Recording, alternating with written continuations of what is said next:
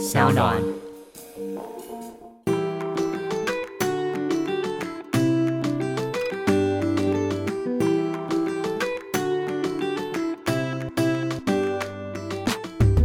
回到艾比爱公威。今天呢，邀请到来宾是许金芳老师。老师呢，他是一位作家，他著有散文集《台北女生甘愿绽放》。过去呢，他在美国拿下了两个硕士，是社会科学以及法律硕士。那今年呢，在加拿大拿了一个政治学的博士。那很期待的是，老师今年呢，也即将要有一个宝宝了。我们欢迎老师。嗨，艾比你好，各位听众朋友大家好。老师，你的那个，你知道今天早上的时候，我们本来今天要录音嘛，然后老师一说他今天去产检，然后可能会晚一点点收。我想说，不行不行，我们以宝宝为优先为主。然后刚刚呢，在开机之前已经跟老师询问过，老师现在身体一切都安好。因为其实我在看你的书的时候，我觉得似乎老师现在是很放下关于在不管是疫情的这两年来带给我们的生命的一些感触，已经好像不像以前这么执着了，是不是？嗯，放下了蛮多的，不过也还是有很多执着的事啦。我要是没有执着的事，我应该就得到升天了，所以还是蛮多事情蛮执着的啦。但是在《一之声》这一本书里面，一开始你其实就已经提到说，其实，在疫情的时间内。教会了你很多事，可以跟我们分享一下《一之声》这本书在聊什么吗？《一之声》这本书其实大概就是我去年到今年慢慢就是累积出来的一个散文集。然后，因为我们台湾去年跟今年等于说有两波比较大的疫情嘛。然后，我想大家经验也都是去年是突然就 lock down，然后大家就回到家里嘛。那今年是它突然有一个突然的扩散，然后我觉得今年是也没有到大家很恐慌或什么，但还是一个哦，突然就数字就攀升的很快。嗯，然后我大概就是这两年在这个疫情间，呃，也就是跟大家一样，就是变成说很长时间待在家里。然后比较长时间待在家里，就呃做运动啊，然后比较多时间读书写作。那虽然我本来就是读书写作为主，但是都待在家里，那个写作的感觉还是不一样。所以基本上《一之声》这本书就是透过文字还有身体的很多体会，去分享说我往内。反省，然后就梳理了很多以前就是啊，好像没有想得很通的问题，所以大概可以说是一本往内反省，然后呃醒思的作品这样子。嗯，好像大多是你觉得，其实在这两年这一段可以让你好好心理沉淀的时间，帮助你的身心非常大的一部分。我在里面看到一句话，我自己在看的时候共鸣很大。这句话叫做“肺里有生机”啊！我看到那句话就 哇，完全 release。因为我也是一个很容易紧张的人，然后很容易要求自己跟逼迫自己。可是，在看《一之声》这本书的时候的前第一章节的时候，其实就可以感受到你自己。对于自己过往的逼迫或者是紧握，你已经慢慢慢慢的开始去接纳，不管怎么样时期的自己，包括曾经写过《台北女生》跟《甘愿绽放》两本书，这两本书也是不同于现在的心境嘛。其实时间没有很久诶，一个是二零一六嘛，一个二零二零五年内的时间，这么大的转折，真的是因为疫情吗？其实我觉得可能内外呼应啦，就是台北女生二零一六基本上是从大学到出国的一段时间，二十几岁当然都情绪很多啊，愤怒啊，受害啊，这个都应该说那个受害的源于因为自卑、匮乏、没有力量，所以你会把自己放到一个不管是有意识、无意识啊，通常是无意识，把自己放到一个比较。就是被害的位置上，那说真的也蛮合理的，蛮正常的。然后后来甘愿绽放是刚回到台湾写东西嘛，然后那个时候就是这种愤怒的，然后假刚强的那个生命的状态，它其实到了一个尽头，就是必然要。破碎，就是因为你你不是真的刚强，你是盯出来的刚强，然后你有很多情绪，然后你其实没有办法掌握消化那些情绪，所以呃，就有一个比较大的跌宕。然后在那个跌宕里面，呃，人的状态比较低落，但是低落也不错，就是去慢慢的比较温柔的对待自己，也可以说是舔舐伤口啦，也可以说是放慢脚步啦，然后回归到就是很多小的细节里面，然后这样子培养了一段时间之后，我觉得从二零二零到二零二二这段期间，就是我也完成了生命蛮多重要的事情，等于说那个能量。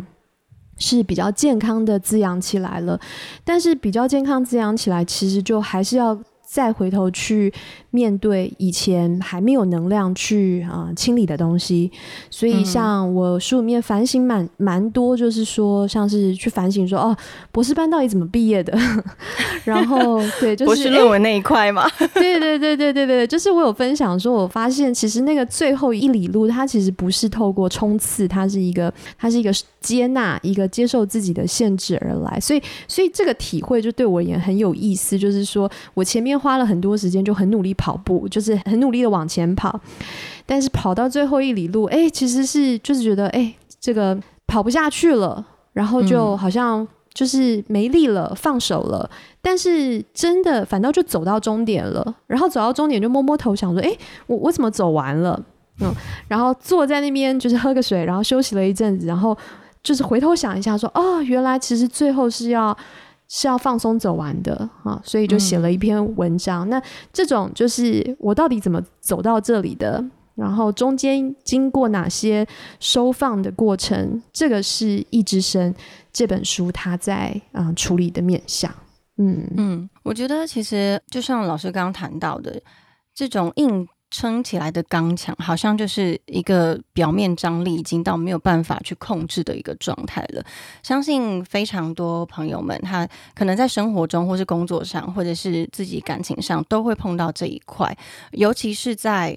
疫情的这两年时间，可能逼迫着我们必须要好好的。静下心来，或者你也不想要静下心来来关照自己，可是没办法，因为有太多的时间，你可能是在家里面，或是跟自己相处，你没有办法用太多的我们以往的生活步调来填满的时候，其实这是一个算是一个很好的时机，让我们去反省自己，而且接纳自己。对于我来说啊，我觉得以前我也是一个很需要。持续有规划，然后不断的追求我自己想要的目标的那种人，但是好像真的也是在疫情这两年间，我开始想着我到底追着这些干嘛呢？嗯，但是我我还没有办法到老师像现在这个阶段这么的看透，我还是这样时不时的有一种平衡，一直想说我我想要追。可是这真的是我要的吗？但我还是追看看好了，就还在这个中间。那老师是怎么样在这个中间的转折中？你说两年，我觉得其实很快诶，两年很快就已经悟出这个道理了吗？首先，我觉得艾比是非常的，就是非常敏锐的捕捉到这些啦，就是已经非常有觉察了，所以我并没有觉得我有比你或者任何听众。更开悟或什么，只是可能就是有把它写出来啦，所以大家会觉得啊，好像把一些自己在想的事情就把它写出来了。对，但是呃，我本人在生活当中也仍然是有非常多这个紧抓不放的时候。嗯，对呀，嗯嗯。但是我觉得你蛮接纳的，因为尤其是老师在各个学术界上都是一个。呃，钻研非常久，然后有自己的一份专业，跟我们可以说是一个学术的权威。好了，可是我在你的书里面看到的是，你可以很接纳自己的不完美，跟自己的脆弱，以及自己的缺点，而且你讲出来的时候，我觉得是可爱的。我觉得接受自己的缺点这件事情是可爱的，但是我们自己不会这样觉得，我们自己可能不想要去看到，我们不想要去承认。嗯，这个是跟。你做瑜伽有关系吗？我觉得跟做瑜伽有关系。对，因为我很常在你的书里面看到你对于瑜伽的一些感受嘛，你可以跟我们分享一下吗？可以啊，就是我觉得当然是跟做瑜伽有关系啦，因为身体是就很诚实的，就是你的脑袋可能会骗你自己，或者是说你讲的话、你的行为，可能就是会顺着你的某一个自我去发展。但是你的身体是非常非常诚实的，尤其女性的身体，其实我们是没有办法控制我们自己的身体的，是我们要跟她一起工作。就是我觉得女性的身体，就是像我们从小到大，大家都每个月一定会有月经嘛。那你月经就是一个很标准的，你不可能控制它，你只能跟它一起工作，对吧？然后我们其实有非常非常多挫折，就是来自于想要控制而无法控制，然后就很受挫，对不对？就会觉得说，呃，我今天不能经痛，或者是说我今天一定要下水，所以我生理期不可以来。那其实都是类似的事，所以在瑜伽的这个体会上，就是瑜伽，像我的瑜伽老师，他就会说：“哎，我们今天做这个动作，好，我们有这样子的一个行动，好，如果你的呃腿、你的手到这个位置，你觉得呃很紧绷，那我们在这里等待他一下，然后我就。”一开始当然也会觉得老师在讲什么，但是他真的就是我们现在正在进行这样的一个行动，但是我们今天就是在这里，你要再往前，你就是会很痛，那你的身体就跟你讲说，诶，我今天就是到这里，所以我们能够做的事情，我的意志其实就是跟我的身体待在一起，一起在这里等待一下，但是。就有点回到刚才 Iv 说的那种，怎么样才能很接纳，然后很去用一种可爱或是呃欣赏的方式看待自己的缺点或是限制。我觉得也没有说我自己没有每次都能够做到这件事。我在那里等待我的身体的时候，也是有非常多时候会非常不耐烦，就觉得很多很多小剧场啊，就会觉得，诶，昨天不是可以吗？你今天怎么回事？然后接下来你开始抓战犯，觉得说是不是没有睡好，是不是我贪吃，所以就是这边有肉，所以或者是说啊，一定是今天这个瑜伽垫，或者说啊，今天比较热或者什么。可是其实你有时候就不用想那么多，你就可不可以接受说啊，今天就是在这里，我昨天有做到，今天没有做到也没有关系啊，因为今天就是在这里。对，然后所以我觉得那个接受自己限制这件事情，也是说，也就是甚至是要从接受自己不接受我的限制开始。就是比方说，我们常说要爱自己，但其实爱自己都是从承认我不爱自己开始，因为那个是真实的我，就是我其实没有接受。好，但是 我今天就是没有接受，然后从这个真实的点上，你就跟自己在一起了。你反倒就很多东西就才能够慢慢松开，不然你其实没有办法接受，但是又骗自己说我可以接受，是也是一种逼迫。我很能够理解老师刚说的，因为真的我近期，尤其是昨天，就在昨天才发生一个我自己觉得很低落、很沮丧的事情，我的心情莫名的一整天提不起劲，然后呢，我就在想。对，就在开始找找战犯，在想说到底为什么？是不是我明明月经才刚走啊？明明就不可能是因为经期的不舒服，是不是因为我昨天羽球打的不够好？那我明明昨天羽球是用右手，为什么我左手一直在痛？就你开始开始反省自己，然后开始找原因，而且。我觉得这可能是无法避免，是我们从以前的教育的环境告诉我们要去找原因，然后解决原因。你要指导黄龙，你才有办法解决问题。这样的思考模式其实是蛮逼迫，觉得不只是我们的身体，也逼迫我们的精神。所以，我觉得在看老师的书的时候，我可以完全的感受到，我想要跟着试着做看看，我要接受自己的不爱自己这件事。以前曾经这么的逼迫，然后以前曾经这么的要求自己。我我曾经在那个爱公卫的节目上分享过，我以前呢，就是大家在跑那个体力测验的时候，高中的时候跑那个五百米的时候，明明就只是体力测验，但是我就是要跑第一名，因为我不能输。我有时候都觉得，其实真的是活到三十几岁以后，你就会发现，其实这样逼迫自己到底好处是什么呢？而且真正得到反扑的是你的身体，就会告诉你。哦，你不可以再这样子下去了。所以呢，昨天的晚上一样也是看完老师的书以后，我就开始泡了一个热水澡，然后告诉自己放下吧。他如果身体哪里不舒服，你就让他不舒服，然后你不要一直去追着原因，然后一直一直去责怪你的身体。我觉得这是一个很好的练习，似乎好像这样子慢慢练习以后，莫名的。身体就会舒服一点诶，很神奇，这是一个疗效吗？是啊，就是因为你允许他嘛，所以他可能有一些不舒服的东西，他可能就释放了，就是他出来，然后就自然走了。对，但是如果我一直抗拒他的话，就反倒可能会跟他这边僵持，然后他反倒没有办法没有办法离开。对，嗯所以我也嗯我也在老师的书里面看到，就是老师很常写关于四季的感悟，嗯比如说呃，可能端午节的时候是不是要做哪些事情，然后春夏秋冬的时候要做哪些事情，这个是老师从哪一个方面得到的这些的灵感，然后把它写下来，或是你是从哪一刻开始觉得哦，其实跟着节气做事情是蛮顺的一件事。主要还是瑜伽，因为我的瑜伽老师他非常常讲说现在是什么节气，然后我们可以多吃什么食物，然后要注意嗯怎么样养生。那他可能是跟中医啊，或者是有认识身体的一套系统。那我自己是觉得，就是我非常深刻体会到那种不要控制，然后你去跟他一起工作的一个经验。因为冬天就是会睡得比较晚啊。然后你如果我们一般如果说一个现代生活那种纪律，你就会觉得我应该要六点起来，然后先跑步干嘛的，然后然后对呀、对，啊，对啊，你就会有应该，对不对？可是如果你稍微放开那个应该一点点，你就会发现，哎，冬天我就是会睡到八点啊，然后夏天我就是六点多醒来，就比较没有负担。夏天的时候，下午就是会觉得昏昏欲睡，嗯，然后其实就是我们放开那个应该一点点的话，就会比较明确的感觉到说，它真的是有某种逻辑在运行。然后冬天有些事情它做起来就很容易，然后夏天有些事情做起来就很容易，或者说做起来你就很愉快。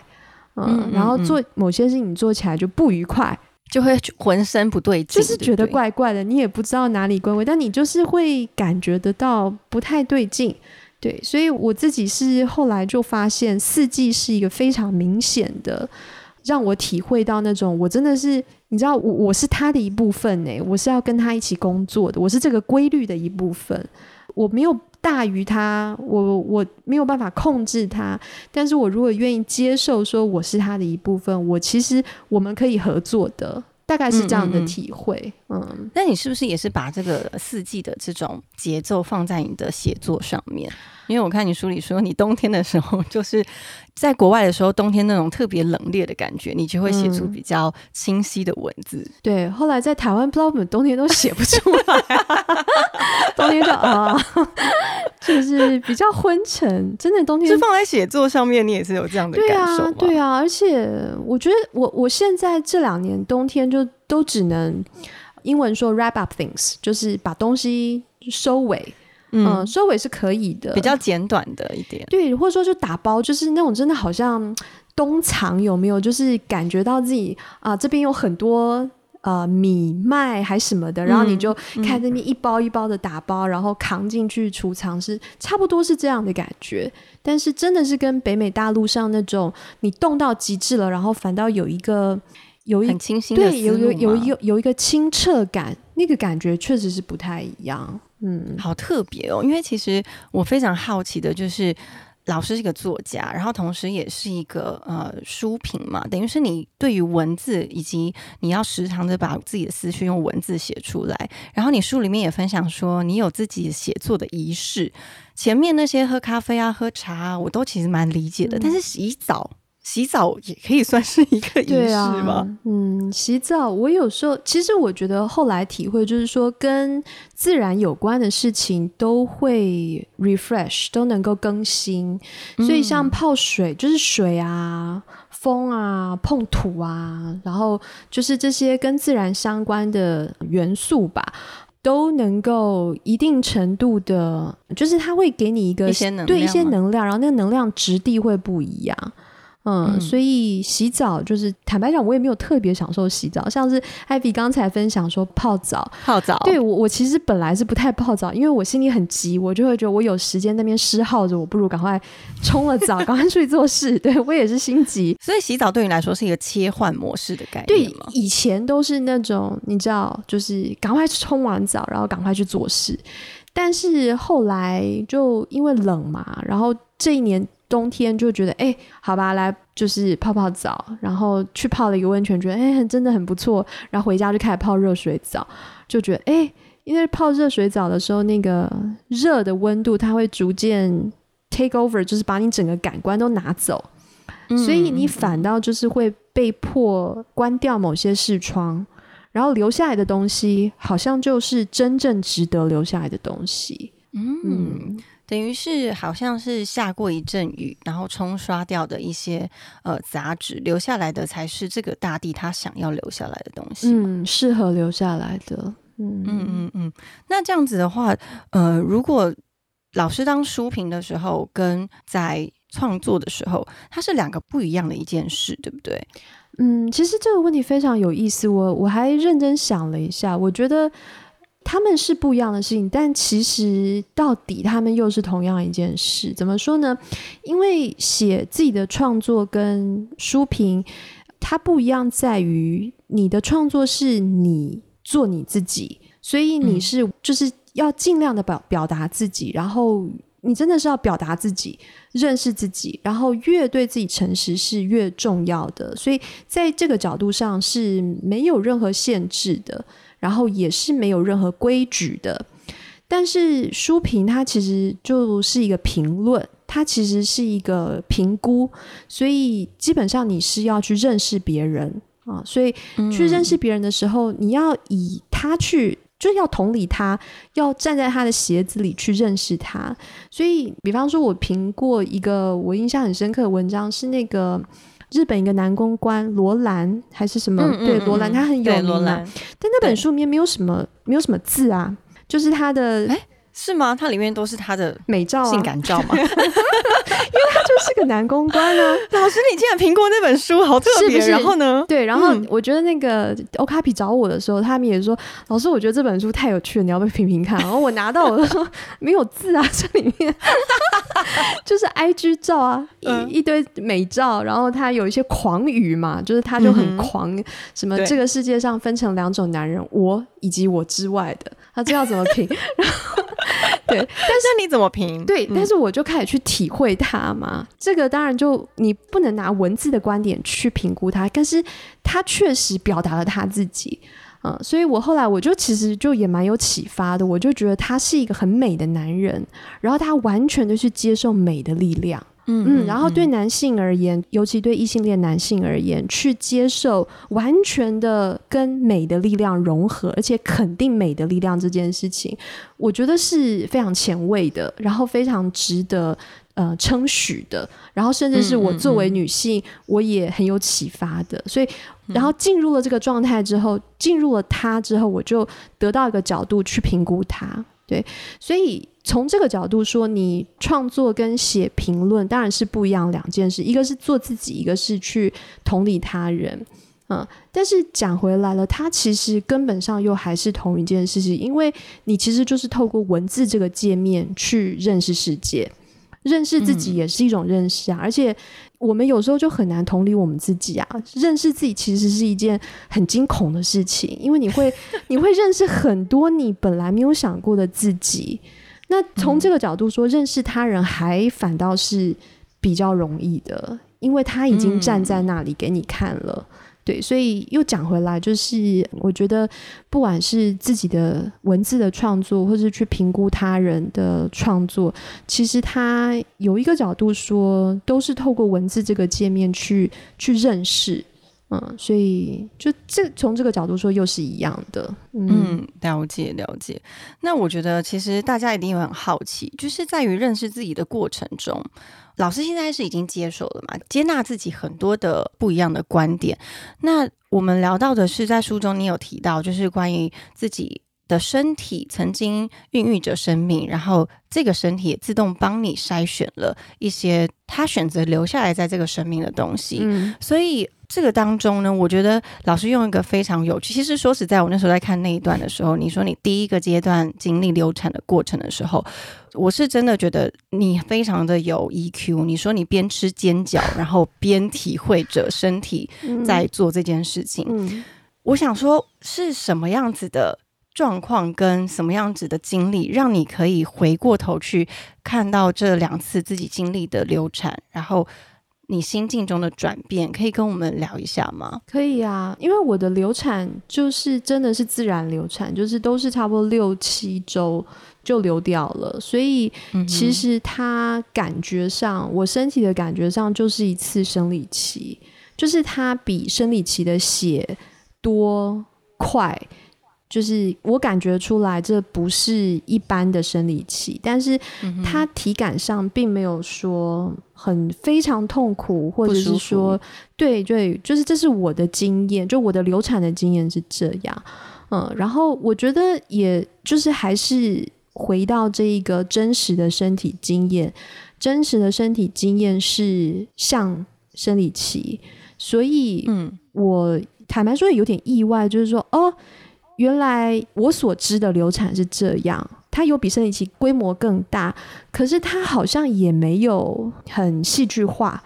嗯哼，这就是为什么你说你的流产是幸运的。是是，我觉得我的流产是幸运的，因为就是我觉得我身体很淡定啊，他就把这件事情处理好了。但是你的心境呢？我的心境，我就觉得怎么讲，就是就是觉得哇。身体好厉害啊，这样子，因为赞叹你的身体，这样就觉得。甚至有一种哇，真不愧是我的身体耶，就是就是品管好严格哦。对我，我听到你说子宫品管非常好的这一点，我真的觉得太可爱了。因为你用这个切角去看身体，而不是因为我相信非常多朋友们，如果身上有经历过流产这件事，一定会心里非常的惋惜，然后会有点点的埋怨，可能甚至会很自责自己的身体。但是老师的观点，我觉得很特别，因为。你反而去感谢你的身体，他帮你做一个非常好的品管。对，而且我没有办法控制它，就是我也没有办法说不让我们再试几周吧，也没有办法这样。就是我真的就会觉得哇，我就是一个载体，然后它就是有一个我可以体验，但是我不能控制的逻辑，就这个规律发生在我身体上。然后我可以去知道，我可以去了解说为什么会发生这件事，就是基本上就子宫觉得这个受精卵它品质不好，可能有基因缺陷，然后所以它就放手了。我可以知道，我也可以体验。但是我永远没有办法控制他，跟他 argue 说不不不，或许还有一些机会吧，或者是我可以接受这个基因的缺陷，没关系的，让他留下来吧。呃，是不能这样的，所以我当然就是也有失落，或者是有觉得哎怎么会这样？但是确实在这个经验里面是是学习着接受是是比较好的。嗯嗯嗯嗯，因为其实这这件事情，就像你一开始说的，我们控制身体都不是一个正确的道路，因为我们本来就不能控制。对啊，然后身体跟大自然，他们有他们自己运作的方式。对啊，那现在有了宝宝之后，还会有想要操控身体的欲望吗？有啊，当然有啊，就是很多啊，而且是就是怀孕，就是身体就是不受控啊。就是觉得被外星人入侵啊？是吗？是，可是说身体会不舒服吗？你的这一次？哦，我我觉得我算是非常幸运的，就是我身体都没有说非常不舒服，就孕吐也还好，然后就是各种消化道，就是我是消化影响比较大，就是没有非常戏剧化啦，但当然还是有很多影响啊。就感觉到比较喘啊，然后睡会影响啊，然后很多很奇怪的事情就会断电啊，然后电力不稳，就是讲一讲可能就就就觉得哎没有力了，然后差不多了，该该关机了，所以真的是一个体验啦。嗯嗯嗯，那你这样未来会很担心吗？就是因为很多人他会没有过。养育过一个生命，他会比较焦虑一点。但这一块你会有这个担忧吗？还好哎，就是当然还是会，就是会想说，糟糕，要有一个人来了怎么办？是个活生生的人，因为在前几个月你都还觉得他就是个受精卵，再来是个胚胎，但是当它越长越大，然后你就会意识到说。啊，真的是一个人呢，这样子应该说还是面对未知，还是会觉得有点紧张。可是想想好像也也就是这样子啦，就是嗯，来，确实是来了就来了，嗯，对对对对，因为毕竟。我觉得这种东西都是生出来才知道，对啊，因为很多人会一开始设想着，哎，我是不是虎妈，或是我是不是一个很 chill 的妈妈？可是其实到真的你生了出来，你跟孩子相处以后，你才发现，哦，原来我是这一种。对啊，对啊，所以我们可以，比方说一年之后我们再讨论这件事，会不会会不会就是你的下一本书是专门写你的育婴的过程啊？应该会，应该会，就是我下一本应该会写一下这个怀孕跟生小孩的事。嗯嗯嗯嗯嗯，因为老师你在那个，我自己觉得你的感官是打很开的，就是你可以感受到很多生活中的细节，还有你自己的感触。这个是需要练习的嘛？就是你自己在生活中有做怎么样子的练习，让你去培养这样子的一个感受吗？嗯，好像也没有特别练习什么。我觉得，或者是应该这样讲，就是我觉得每个人应该都有他非常敏锐的一个。感官的部分，然后我就是文字，所以我很习惯用文字表达跟记录这件事，我所经验到的东西。但是每个人不一样，对，你是随时随手都记录下来？哎，不会，因为我没有空写这么多，我通常都是。但是那你的记忆力很好哎，可能是说回到那个当下是可以的，但是有很多时刻也就是这样过了。嗯，所以像写这本书的时候，其实也是写到非常后面才变成他现在的样子。因为我一开始跟出版社讲说我要写什么什么什么，后来都写不出来，因为我回不去了。对对对，我只能写当下的，就是我当天早上起来，然后我已经火烧屁股，一定要给出版社稿子了，就写那天当下的那个感受，慢慢累积就变成现在这个样子。那这样子，你写的书回去看的时候，你会觉得这不是你吗？因为等于是那个当下已经不存在了吗？哎，这问题很好，想想看，会觉得不是我吗？对，会觉得有点有趣啊，尤其是时间比较久远的，像看第一本书，就是现在还是有非常多读者是因为第一本书然后来认识我，然后我都会有一种颜面的感觉，就是会觉得。一边觉得很感谢，但是一方面也会有一种哦，我的天呐的这种感觉。对，嗯嗯，对，那仍然是我，但是有一点，我我其实都蛮害羞的。嗯，那你会极力的想要就是去掩盖吗？去证明没有？去证明说现在的我不是这样想了，或是怎么样吗？啊，好像也没有办法，因为书都出版了，然后 it's there 这样子。我能够理解，因为我有时候就是回去看我自己随手写的文字的时候，确实就会觉得很害羞，对，然后觉得嗯。怎么会就要么就很生涩，或是又觉得自己想太多？就是因为那个年纪，他的思考就是用那个样的方式。然后经历过这么多年，我们感受到的东西，还有我们学习到的东西，现在再回去看那件事情的时候，或许我们的想法跟我们处理方式都不太一样了。是啊，但是我还是非常的喜欢在。当下的感受的时候，把它给记录下来，因为那个、那个、那个感受是很难再回去当下的时候，你再感受过一遍。是啊，是啊，是啊。嗯嗯，人生就是这样子啊。嗯，我觉得老师是不是很常在咖啡店里面写作？现在比较少了，现在现在比较没有办法。哼，因为我昨天读到你说你常在社区的咖啡店里面，就是诞生自己的很多的作品嘛。然后其中有一部分你说社区咖啡店为什么之所以成为社区咖啡店，就是因为有很多的中年男子，他们喝咖啡配可颂都会变得像豆浆配油条，是是不是？你这样一讲，我瞬间就有画面，然后觉得没错，对吧？然后我就觉得说，其实我们人是就是这么可爱，我们就是用各种不同的观点，然后去。感受这个世界，然后这个世界就会变得更有趣。对对，就他们某种就是翻开他们的那个手机皮套跟推眼镜，然后在面用老花眼看，你就会觉得啊，这究竟是个咖啡店还是个豆浆店呢？所以其实我也蛮鼓励，因为有些读者他们一定也很想要成为作家，或者是他们有时候可能没有办法，就是会懒，他没有办法拿起笔写作。老师有什么小方法可以分享给大家吗？我们要说怎么样去督促自己吗？还是